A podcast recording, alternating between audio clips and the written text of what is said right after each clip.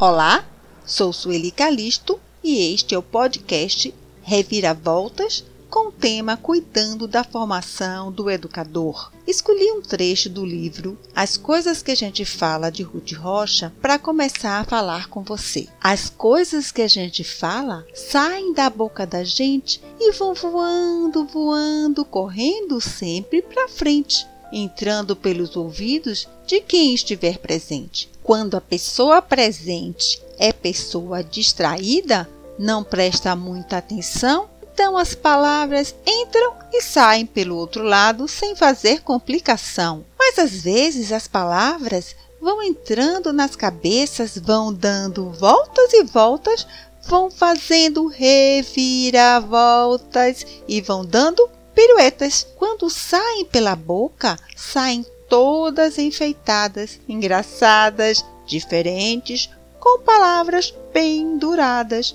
mas depende das pessoas que repetem as palavras. Algumas enfeitam pouco, algumas enfeitam muito, algumas enfeitam tanto que as palavras, que engraçado, nem parecem as palavras que entraram pelo outro lado. Por isso, quando falamos, temos de tomar cuidado, que as coisas que a gente fala vão voando, vão voando e ficam por todo lado e até mesmo modificam o que era nosso recado. E depois que elas se espalham, por mais que a gente procure, por mais que a gente recolha, sempre fica uma palavra voando como uma folha, caindo pelos quintais, pousando pelos telhados, entrando pelas janelas, pendurada nos beirais. Esse texto esclarece o motivo de ter escolhido o nome Reviravoltas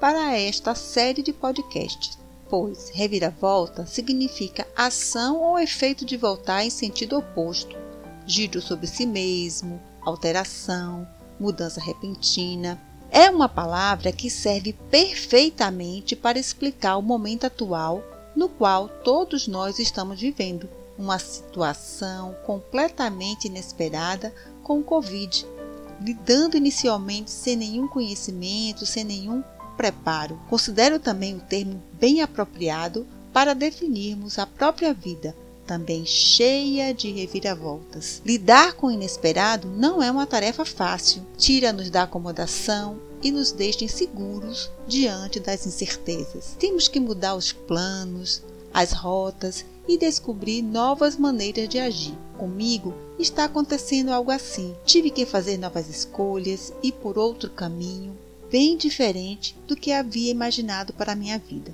Se não conseguisse fazer isso, seria completamente devastada pelo inesperado. Estamos sempre tendo que lidar com situações inesperadas, não é mesmo?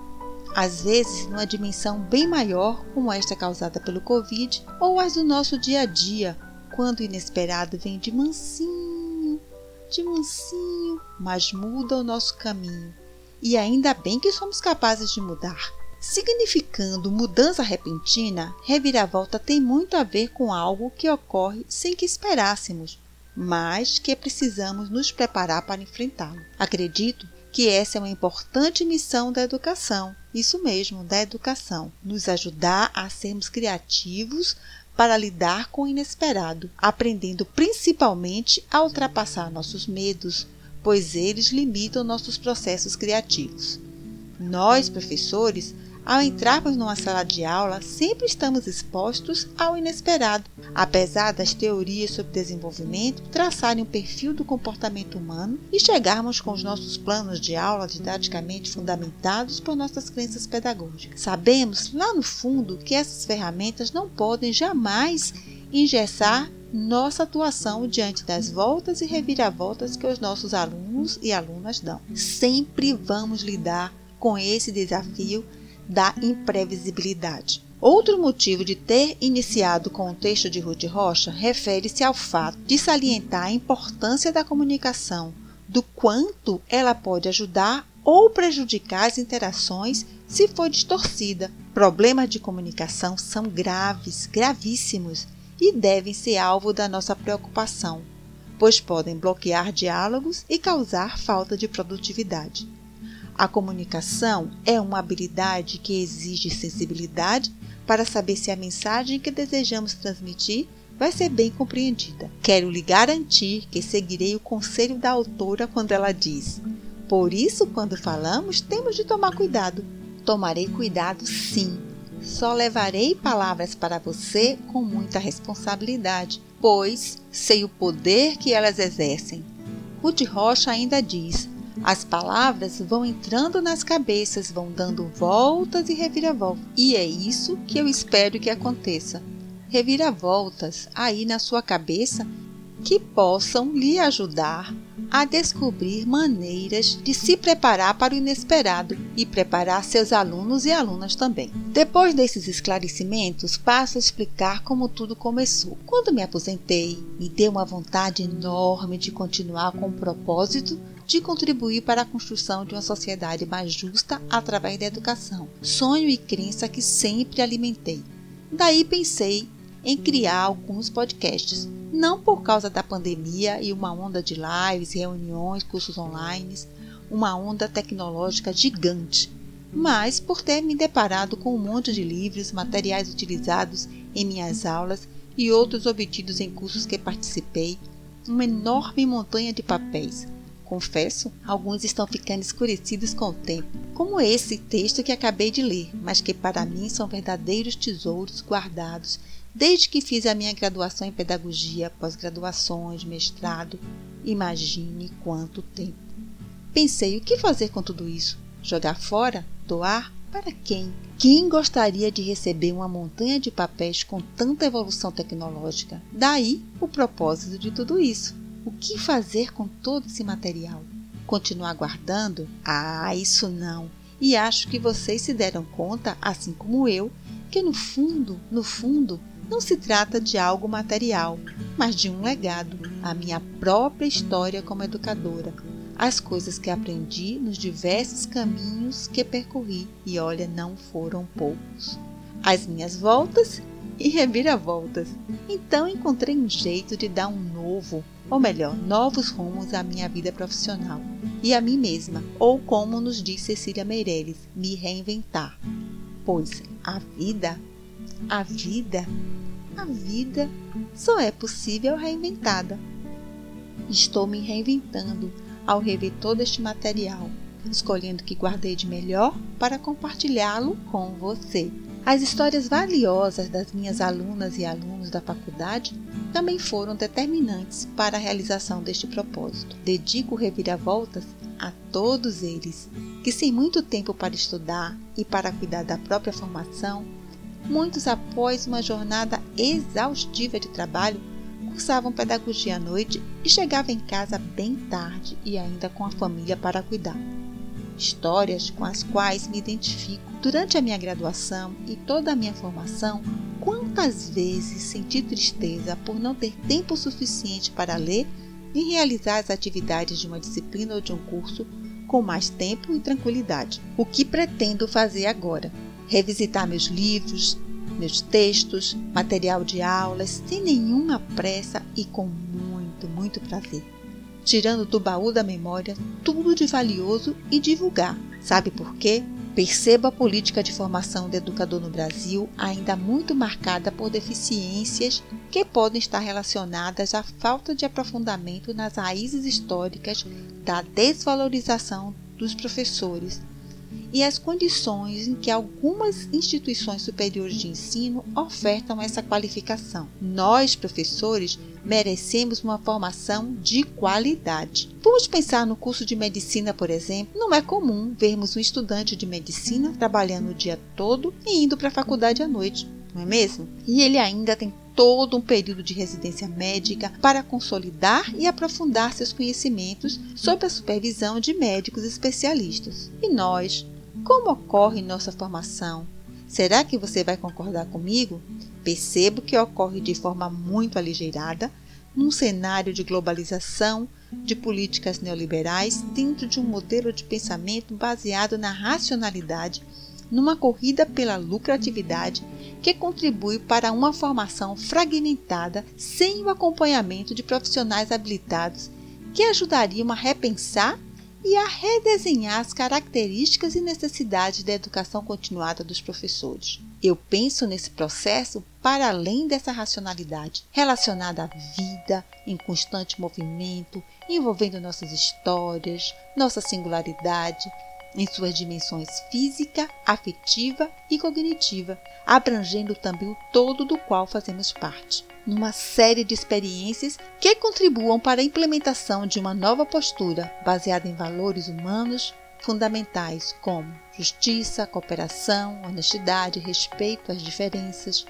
Mas, para que isso ocorra, é necessário ficarmos sempre atentos ao como está ocorrendo nossa própria formação tornando-nos conscientes das nossas crenças pessoais, dos valores, das concepções que influenciam o nosso fazer pedagógico, sempre com uma postura investigativa. Você já parou para pensar no seu projeto de educação continuada e no como está construindo a sua postura investigativa? Precisamos sempre pensar em nossa formação de maneira consciente e planejada, com muita criatividade, cuidado, respeito e amor, conscientização em seu significado mais profundo, que, de acordo com Paulo Freire, implica que ultrapassemos a esfera espontânea de apreensão da realidade, para chegarmos a uma esfera crítica na qual a realidade se dá como objeto cognoscível e na qual o homem assume uma posição epistemológica. A conscientização não pode existir fora da praxis, ou melhor, sem o ato,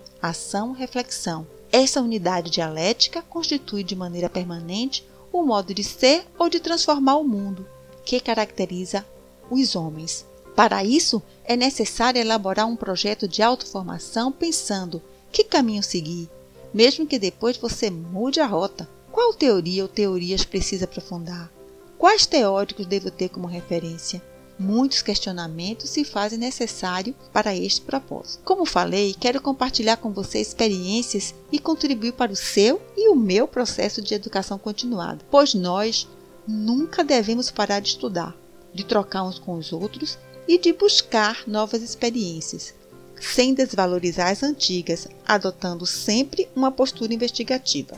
Com essa proposta, Reviravoltas espera chegar até você no ônibus, no metrô, na praia, lavando pratos, no trabalho, de maneira que você encontre seu próprio tempo.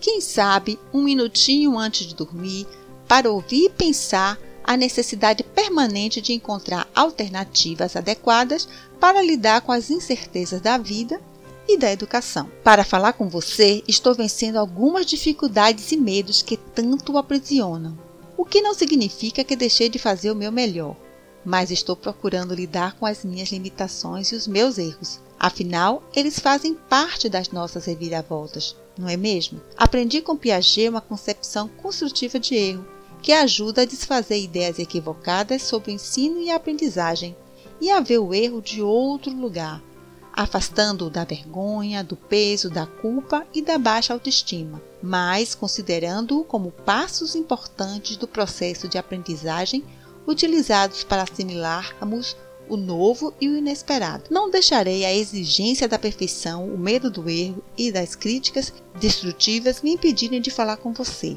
O dito popular, quem está na chuva para se molhar, expressa o meu sentimento neste momento, assim como o verso de Fernando Pessoa. Saúdo-vos e desejo-lhe sol e chuva, quando chuva precisa. Desse modo, começo a expor minhas ideias, meu legado e a mim mesma para você, indo para a chuva, pois, como diz o poeta, ela é precisa, na esperança de que nos ajude a fazer brotar as sementes de pensamentos para uma educação que nos fortaleça e nos prepare para nos relacionarmos de forma mais pacífica e humana. O primeiro Reviravoltas está abordando o cuidado com a formação do educador. Considero um tema de grande relevância, decisivo para pensar os aspectos que podem favorecer ou dificultar esse processo, alertando quanto aos cuidados que devemos ter, inclusive de que esses processos não podem e não devem nunca persuadir ou convencê-lo de nada, de nenhuma ideia, nem aqui. Nada do que for compartilhado deve ser adotado como verdade e ser simplesmente aceito. Não faça isso. O maior compromisso deverá ser estimular uma constante reflexão sobre o cuidado que devemos ter conosco e com o outro nesses processos educativos, de maneira a não nos tornarmos meros copiadores de receitas, mas que possamos adquirir uma consciência crítica para agir com mais sabedoria. Quando ministrava cursos para professores, não via nenhuma mudança expressiva nas escolas nem nas salas de aula dos mesmos. Vou contar uma história do meu baú da memória para tornar mais claro o meu ponto de vista. Certa vez, numa visita habitual de acompanhamento a uma escola, verifiquei a prática pedagógica de uma professora que participava assiduamente da formação continuada que a Secretaria de Educação oferecia. Apesar de ser bastante comprometida, não conseguia observar nenhuma mudança significativa em sua prática pedagógica. Neste dia, quando cheguei, ela estava realizando atividades que na formação já havíamos constatado serem desapropriadas por não desenvolver uma postura ativa dos alunos, tampouco a interação entre eles. Então lhe perguntei sobre as orientações dadas na formação. Imediatamente ela me desafiou. Quero ver você pôr em prática agora. Falar é fácil, quero ver fazer. No improviso, sem planejamento prévio, assumi a turma e propus um jogo. Solicitei às crianças que fizessem pontinhos espalhados em um papel e numerassem esses pontinhos de 1 até 20. Depois, trocasse os papéis entre elas para ligar os pontinhos. Tipo aquele jogo liga pontos. Poderiam complementar os desenhos que iam surgindo com mais detalhes para deixá-los ainda mais evidentes compartilhar os desenhos e em seguida propus a organização de pequenos grupos para conversarem e criar histórias utilizando a produção delas. Ainda bem que consegui lidar com o inesperado. As crianças ficaram interessadas e consegui manejar a turma. O fato é que muito do abordado e orientado nos cursos de formação continuada perde a força na escola. E sabe qual o motivo? O professor chega só com essa bagagem e poderá cansar por carregar sozinho. Dito de outra forma, se faz necessário que o processo de educação continuada do professor, a meu ver, ocorra sistematicamente na própria escola, como um laboratório, envolvendo todos os que trabalham nela, para que juntos possam promover uma transformação, uns ajudando os outros. Promover na escola uma educação continuada para os professores, não invalida que participem de muitos outros cursos fora dela, obviamente.